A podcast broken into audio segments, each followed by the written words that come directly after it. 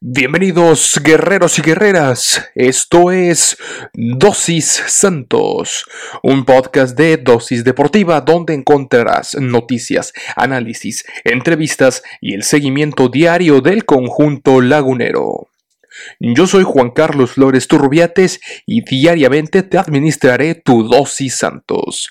Recuerda que puedes sintonizar nuevos episodios de lunes a viernes a través de Spotify, Anchor FM, Apple Podcast, Google Podcast, Breaker y Radio Public. Sin más que agregar, comenzamos.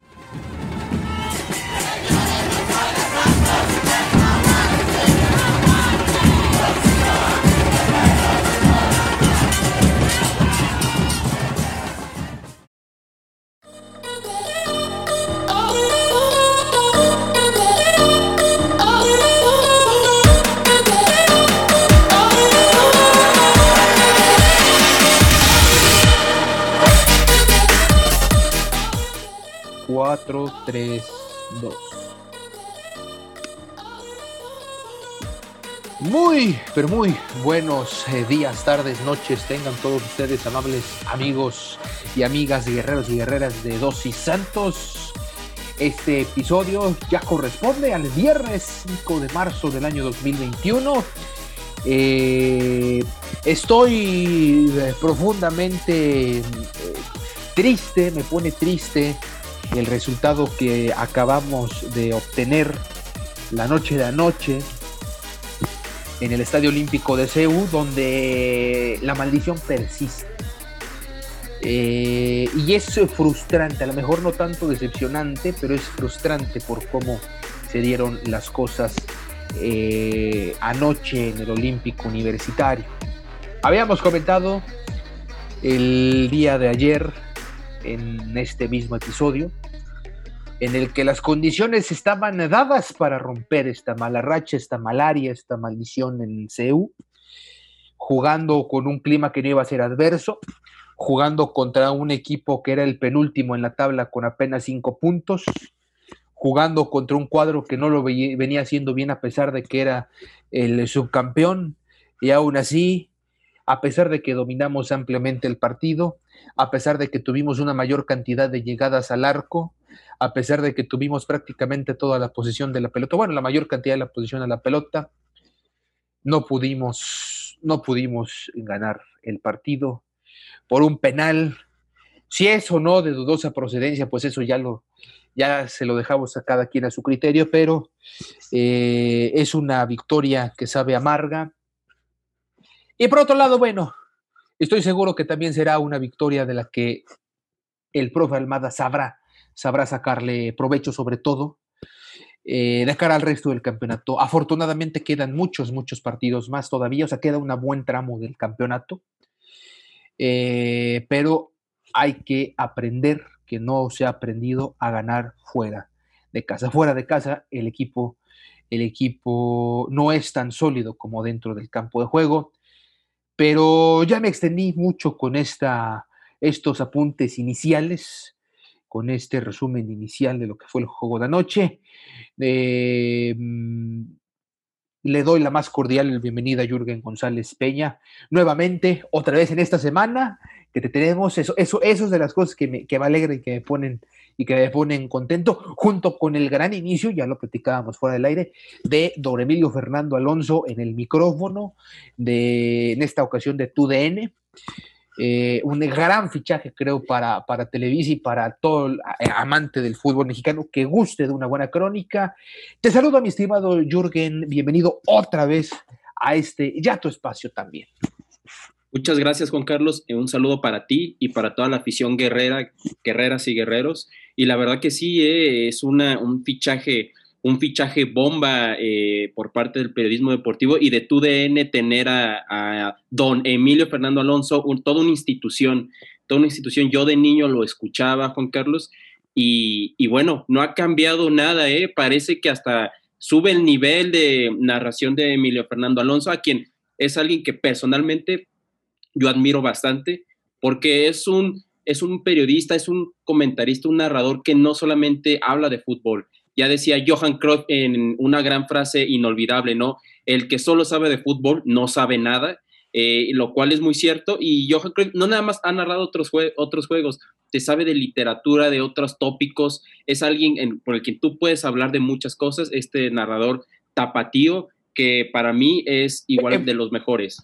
No, eh, don Emilio es orgullosamente guerrerense de igual. Guerrerense, guerrerense. Guerrero, pero Vivió, eh, cierto. De, su carrera despegó en la Perla, en la perla tapatía, cierto. Narrando a UDG, narrando béisbol a los charros de Jalisco y narrando también básquetbol. Ahí nació eh, profesionalmente, pero es orgulloso de Iguala, hijo eh, de ultra leyenda. No, bueno, eso sí, no nos tocó a nosotros escuchar, pero fue su padre, don Emilio Alonso.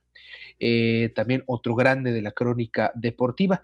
Dentro de las cosas eh, importantes, creo, de, la noche de, ayer, en donde pues se pierde, se pierde desafortunadamente el pero eh, creo que estarás de acuerdo. Y bueno, también tú siendo aquí, por así decirlo, la voz objetiva, si se puede decir, de este espacio, creo que Santos mereció mucho más, pero el fútbol no es de merecer, es de concretar y Santos no concretó las que se cansó de fallar y creo que hubo dos factores clave, eh, Jürgen, en este partido. Uno, pues fue Dineno, de lo rescatable, poco rescatable de la ofensiva universitaria, pero Talavera, Dios mío, de mi vida, las que sacó Jürgen.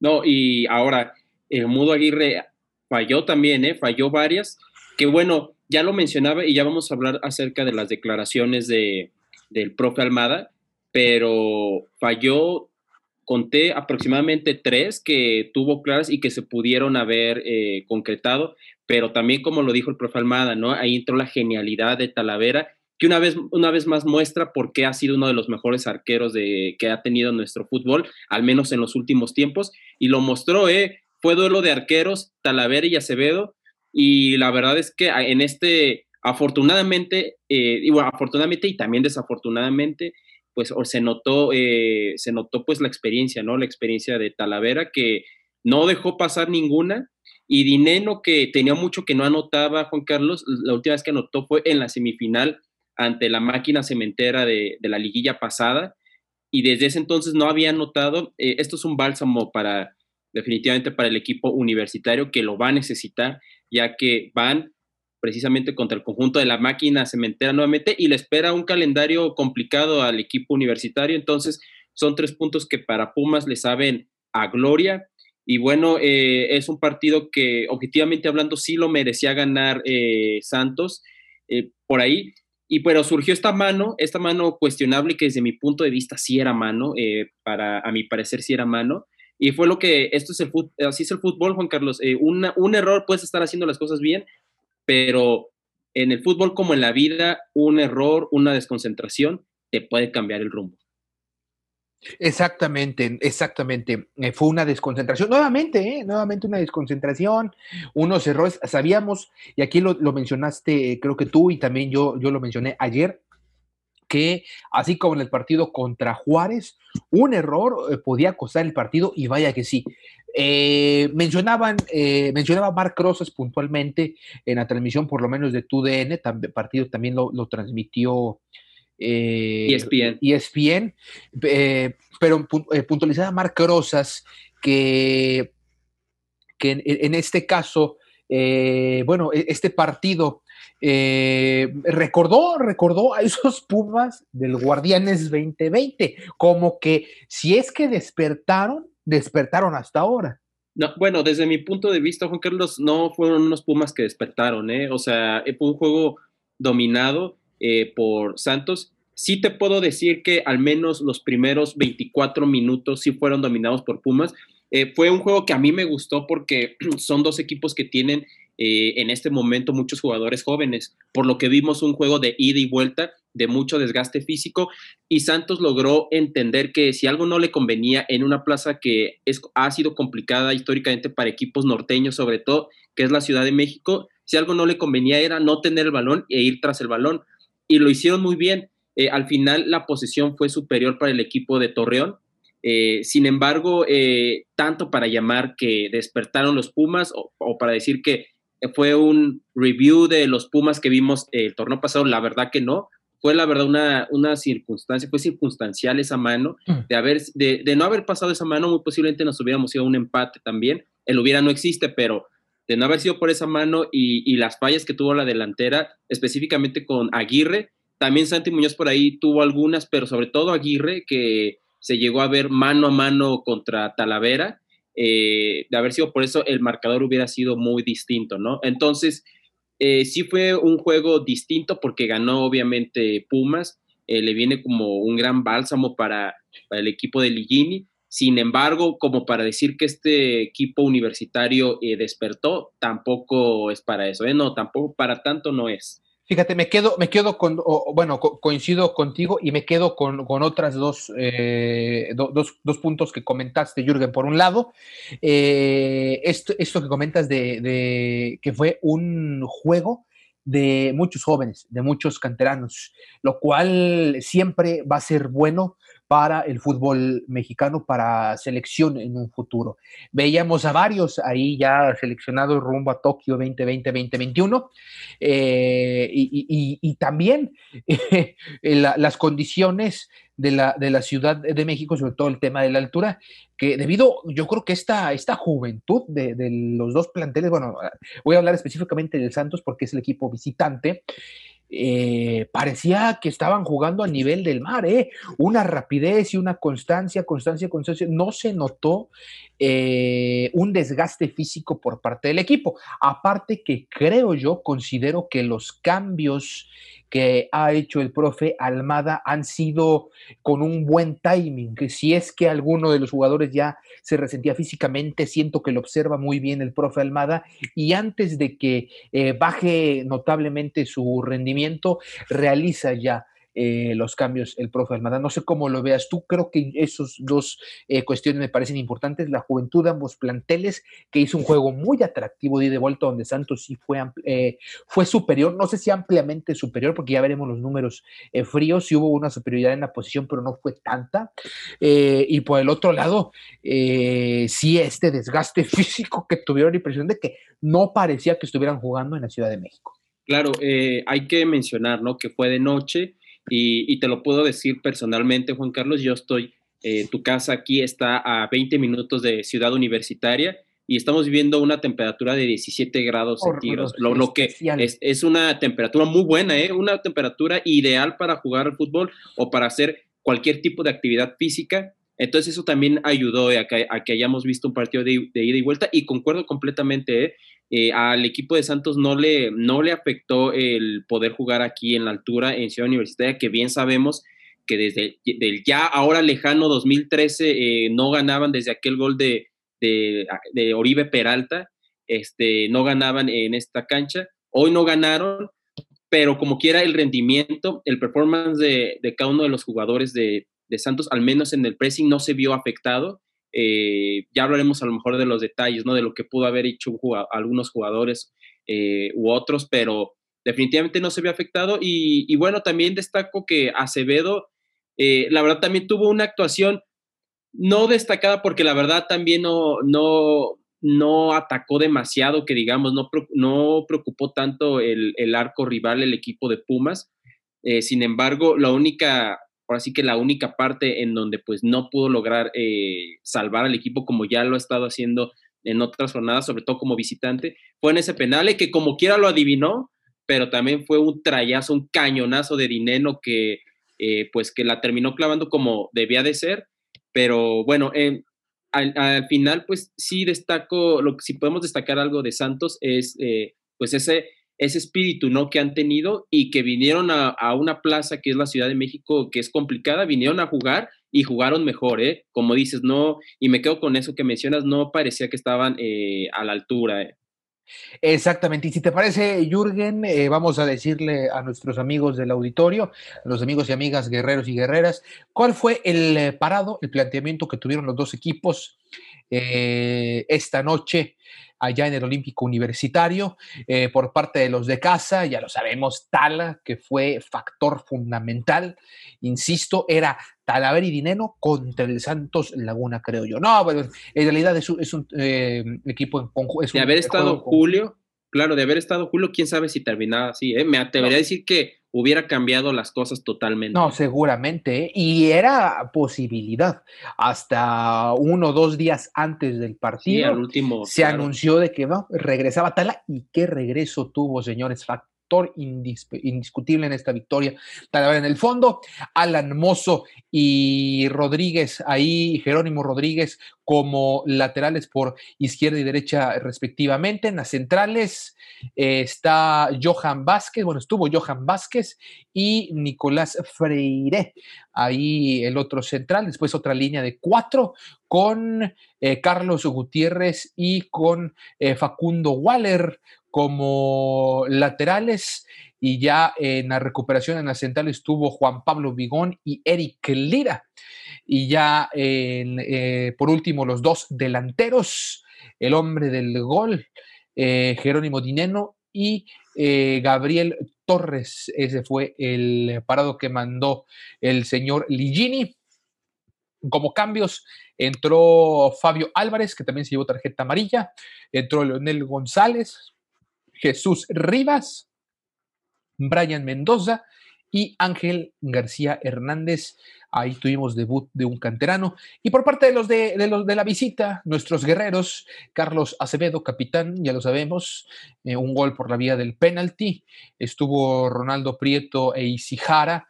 Eh, ahí otra vez eh, esa variante que utilizó el profe Almada, que ya lo comentábamos. Doria y Rodríguez eh, Rodríguez, que, fue también factor importante en, ciertas ocasiones, eh, este central, ya después una línea de dos con Gorrerán y Cervantes, Omar Campos, eh, Fernando Juan Ferotero, Santiago Muñoz en la y en punta el Muito Aguirre, que tuvo un buen partido, pero le faltó eso, le faltó meterla nada más. Las que no sacó Talavera, pues las falló y las falló ahí medio, medio gacho nuestro Mudo Aguirre, pero, pero, pero insisto, es un equipo que sigue generando peligro, nada más le falta encontrar gol, caramba.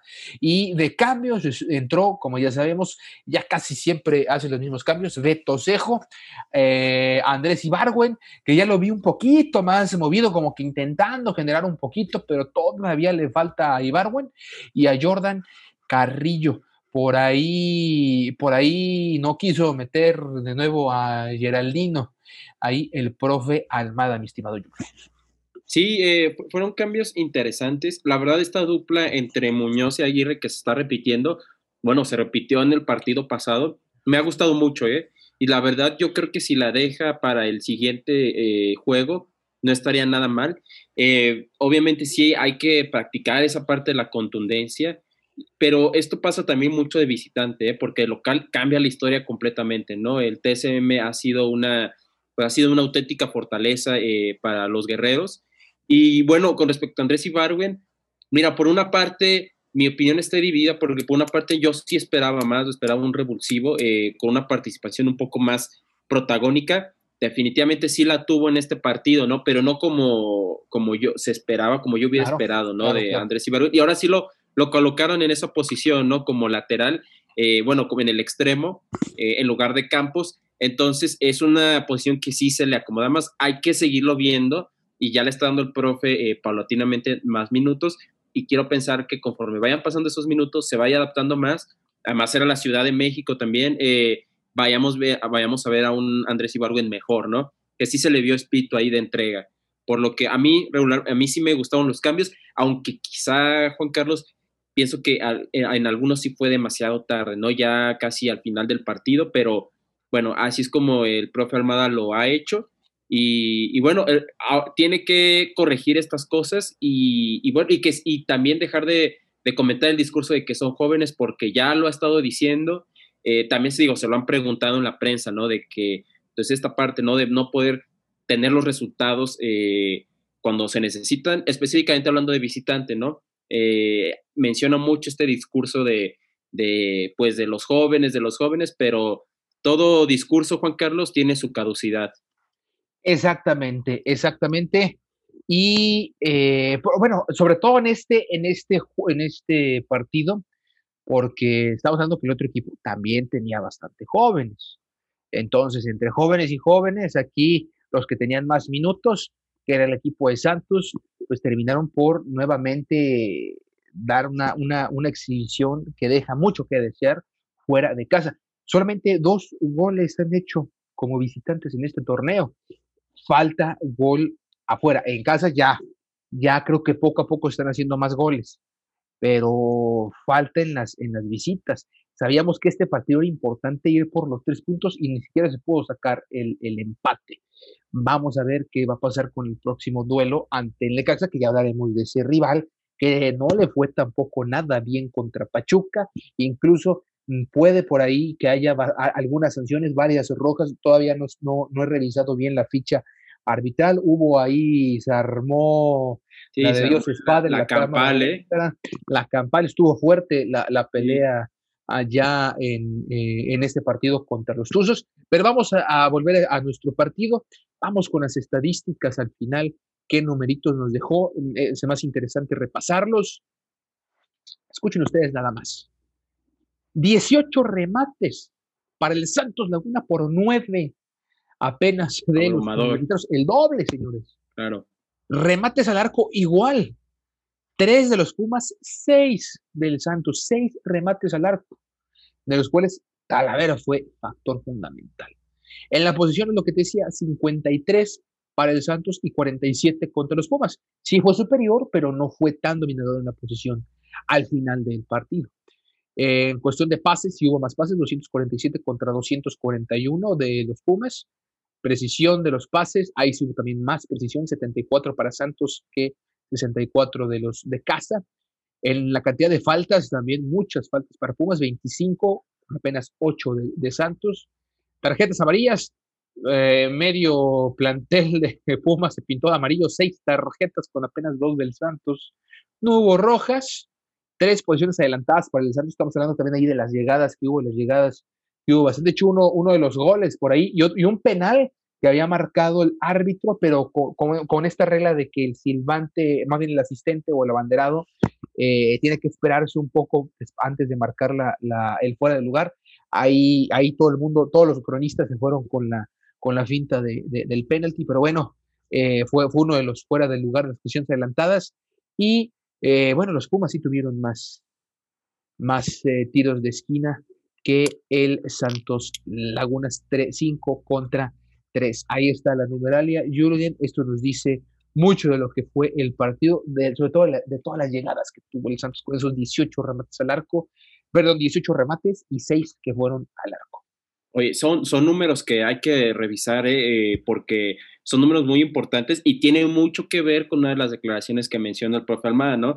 Aquí va una de las declaraciones que mencionó y que tiene, está totalmente eh, ad hoc con lo que está, con lo que, con las estadísticas, ¿no? Él menciona, el pecado de nuestro equipo fue el errar las que tuvimos y obviamente la genialidad de Talavera. O sea, esto ya definitivamente fue, fueron los dos aspectos, ¿no? Si queremos resumir todo, fue el, la falta de contundencia que se tuvo frente al arco universitario y obviamente por ahí también entra esta capacidad que ha tenido el arquero este, canterano del Guadalajara, eh, Alfredo Talavera, y, esto se juntó y pues no, no se dio el gol, ¿no? Ahora también menciona otra cosa, eh, destaca también pues los juegos de local, porque menciona, la buena noticia para todos es que el público viene a un 40%, o sea, esto haciendo referencia, ¿no? A que ya vamos a tener en el estadio, ya Aguascalientes ya va, ya tiene la autorización del 40%, Jalisco también ya tiene eh, la autorización del 40%, Ahora eh, nuestro equipo, el equipo de Santos Laguna, eh, ya tiene también esta autorización.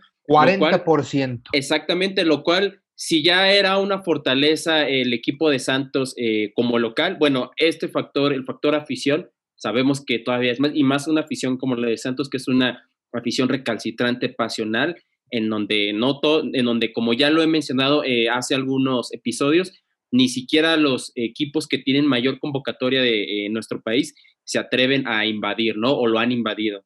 Eh, y ahora también eh, aquí menciona esto, ¿no? Que, menciona como que lo positivo. Eh, lo de las cosas positivas que podemos sacar es que creamos situaciones, ¿no? El profe Almada, y lo cual también le, doy la razón, ¿no? O sea, eso está muy bien porque eso te, eso te dice que el, que el aparato ofensivo está generando, está construyendo, ¿no? lo que falta, y, y, digo, no es poca cosa, es la última decisión, ¿no? Que eso ya en un duelo eh, de liguilla en, una serie, pues te puede matar. Y también el no ganar de visitante el no tener la capacidad de sacar resultados de visitante, pues también eh, en partidos puede, en partidos de liguilla puede cobrar factura, ¿no? Eh, y ahora también menciona esto que ya desde mi punto de vista, eh, Almada tiene que empezar a e ir quitando este discurso poco a poco, ¿no? Que es por la juventud que tenemos, nos hace falta mucho aprendizaje. Desde mi punto de vista, esta última declaración, el profe Almada la tiene que ir quitando poco a poco, porque si bien es cierto, eh, esto se tiene que acabar y obviamente el profe está para enseñarle a estos jóvenes precisamente eh, este oficio, el jugar los partidos eh, de esta manera, de una manera óptima para poder conseguir los resultados, ¿no? Entonces estas fueron las declaraciones del profe Almada que él destaca la, pues lo, lo positivo es que se generó y pues que también ya tenemos en el TCM, ya va a venir la gente, los guerreros y guerreras ya estarán presencialmente ahí, al menos un 40%, pues apoyando al equipo, Juan Carlos. Exactamente, exactamente, Jürgen. Eh, sí, creo que es un discurso que ya está en las últimas. Pero fíjate, yo, yo incluso reitero, y te reitero este comentario que ya te, ya te lo acabo de hacer, que me parece que estamos en jornada 10, quedan ocho jornadas, quedan ocho, jornadas. Bueno, más bien, eh, estamos en la nueve, acaba de finalizar la jornada nueve. Eh, quedan todavía ocho jornadas por delante, 10, 11, 12, 13, 14, 15, 16 y 17, ocho partidos, en donde todavía eh, me parece que con la, metodología de juego, la filosofía y, lo mismo de esta juventud de este, de este equipo, creo que lo van a tomar con mucho aprendizaje y creo que pueden, pueden, eh, les puede servir para seguir creciendo. Es una siento que es una de esas derrotas que te ayudan a, ver tus errores, a replantearlos y que, pueden, que, te pueden ayudar a crecer mucho. No sé tú cómo lo veas. No, eh, concuerdo completamente. A veces, muchas veces las derrotas en general eh, generan más aprendizaje que inclusive las mismas victorias, ¿no? Entonces, eh, ahora se jugó mejor. O sea, yo me atrevería a decir, Juan Carlos, que este ha sido el mejor juego de visitante que ha tenido Santos. ¿eh? Eh, por ejemplo, si nos remontamos desde el juego del Atlas, ahí fue un partido donde sí se jugó bien, pero después Santos, Atlas te, quita el balón, ¿no? Y, te, y empiezas a jugar a su modo. Bueno, el partido de San Luis, ahí con un poco de, de anti-fair play y todo, pues no se, no se terminó tan bien ese partido y hasta yo diría que es el partido que, más eh, que menos bien, más mal se ha jugado. Eh. Y ahora este partido eh, en Ciudad Universitaria, que no era poca cosa, ya hemos mencionado el factor, el factor, este, el factor de Ciudad de México, el factor de la altura, es donde ha jugado mejor, a, donde ha jugado mejor, y un equipo que, pues que llegó a la semifinal, el, subcampeón y que en cualquier momento puede, pues puede despertar. Ahora, hay que tener en cuenta que ya se suman números como visitante, dos empates y tres derrotas, ¿no? Se habla, eh, se habla de que ya eh, solo hemos sacado de, visita dos puntos, entonces se tiene que empezar a sumar. Sin embargo, eh, creo que ahora el margen de error, más bien no el margen de error, pero los errores han sido menores. Cada vez hay menos errores o hay nuevos errores, que eso es lo importante, no cometer los mismos errores entonces yo le doy una, un gran aprendizaje a este encuentro, ¿no? También como tú lo mencionas, Juan Carlos. Y si te parece, Jürgen, vamos a ver cómo termina, cómo termina ya la tabla de posiciones hasta el momento, después de nueve jornadas. Cruz Azul en lo más alto, con 21 puntos. Le sigue el América con 19, Toluca con 17 puntos y Monterrey con 15. Pero ojo con esto, porque del cuarto, que es Monterrey, cuarto, quinto, sexto, que es Monterrey, Puebla y Santos, tienen los mismos 15 puntos. Entonces la cosa está muy peleada. Eh, el puesto por el cuarto lugar y hay que recordar que el cuarto lugar avanza directamente a cuartos de final. Creo que esa debe ser la, el objetivo del Santos Laguna, quedar en ese cuarto lugar por lo menos. Entonces estamos a estamos empatados, estamos a eh, dos puntos del el Toluca, que es tercer lugar, y a cuatro del el América, que es el segundo lugar. Ya Cruz Azul, pues sí se despega un poquito más, seis puntos de, distancia ya de, nuestros guerreros, incluso de los, del Puebla. Y vamos a ver cómo termina también esta jornada nueve, porque nos trajo cosas muy interesantes, ya lo comentábamos, Atlas contra San Luis, el, el gran empate del conjunto rojinegro, después la terrible derrota de Tigres contra Toluca, que gracias a eso se posiciona donde está. Después también el Puebla que está allí por ganarle al campeón 2 por 1. Y Jorge, lo del Monterrey, ¿qué te puedo decir? 6 por 1. Creo que el profe Almada debería de, aplicar la que aplicó eh, el Vasco Aguirre en el juego eh, de la fecha pasada del Monterrey contra el Tijuana que después del empate les dijo, ¿saben qué muchachos? Ustedes se me quedan y nos ponemos a entrenar remates a portería. Eh, se quedaron a entrenar no sé cuántas horas después del juego contra Cholos, hicieron un entrenamiento inmediatamente después del juego y mira nada más, eh, su visita a la frontera, eh, se despacharon de una manera sensacional, seis goles por uno a FC Juárez, unos bravos que Oh, pues bueno, ni cómo ayudarles, caramba. Unas cosas que también lo mencionaron tanto Tena como el mismo Vasco, cosas fortuitas del fútbol. Vincent Janssen, eh, doblete. Eh, también eh, José, José Alvarado, también se aventó su gol. Funes Mori se aventó su, gol. doblete también creo que de Funes Mori. Y Ponchito González también ahí se aventó su, su golecito nada más y nada menos que seis, seis tantos, Jürgen. Eso, eso creo que fue el partido de la jornada, o sea, la sorpresa de la jornada, más que lo del Atlas. No, concuerdo completamente. ¿eh? Y, fíjate, aquí va otro dato, ¿no? Por ejemplo, con respecto a Pumas. Eh, Pumas es un equipo de, los sotaneros, ¿no? Y ahora se encuentra tres puntos de, pues de clasificar al repechaje. Y este partido, ahorita estamos en 15, y como lo mencionas tú, eh, tenemos que aspirar a los cuatro lugares. De haberse ganado este partido, estuviéramos hablando de que hubiéramos terminado en el lugar donde está Toluca, ¿no? Estos choriceros, estos diablos que, este diablo que encendió el volcán, ¿no? Literal allá eh, como visitante eh, con Tigres y que también está jugando bien, ¿no? Entonces se está poniendo muy, muy interesante la liga y Santos ahí va, eh, está en sexto lugar y creo que no lo veo, no lo veo, no lo veo fuera de esos cuatro primeros lugares y bueno, eh, lo de Aguirre, que a ver si ya veremos, ¿no? Qué sucede, pero todo parece indicar que, bueno, ya está agarrándole el hilo, así también como el Indio Solari, eh, y, hablo de estos dos directores técnicos porque vinieron de fuera, eh, ambos ya, sobre todo Solari, pero digo, ambos están ya agarrándole el hilo a, esto que es una liga nada complicada. Y exacto, y ya están sumando, y están jugando bien más en el caso de América, que ya se está haciendo un equipo, un equipo más equilibrado, más fuerte, eh, pero bueno, eh, Rayados ya explotó y ahí va a estar seguramente con Santos en la lucha de esos lugares. ¿eh? Yo creo que con el que se va a competir, va a ser con el gigante de hierro, eh, bueno, en este caso del equipo de Rayados. Exactamente, bueno, y los que también no están jugando nada bien, muy irregulares son las Chivas que empataron 2 a 2 al Querétaro del Pite Altamirano, el Cruz Azul que ya sabemos que anda enfiladísimo, le gana 1 por 0 al Mazatlán, el América como lo comentabas, eh, con autoridad 2 por 0 al Tijuana, que era partido difícil, ¿eh? se rompe, ahí se rompió una racha, para que veas. Se rompe, exactamente, sí, se rompe ahí una racha eh, desde el 2015 Juan Carlos no ganaba, el AVE no, no, no, no vacunaba a la perrera, entonces eh, ahora lo hace, ¿no? Ya, también se, se rompe una racha y, jugó bien ese partido, ¿eh? El equipo de Solari, aguas porque el equipo de Solari está agarrando, le está agarrando estilo a, la América y puede ser un contendiente y posiblemente hablaríamos de una posible, un posible adversario en, ya en rondas de ligas que han dado grandes partidos a, americanistas y guerreros, Juan Carlos.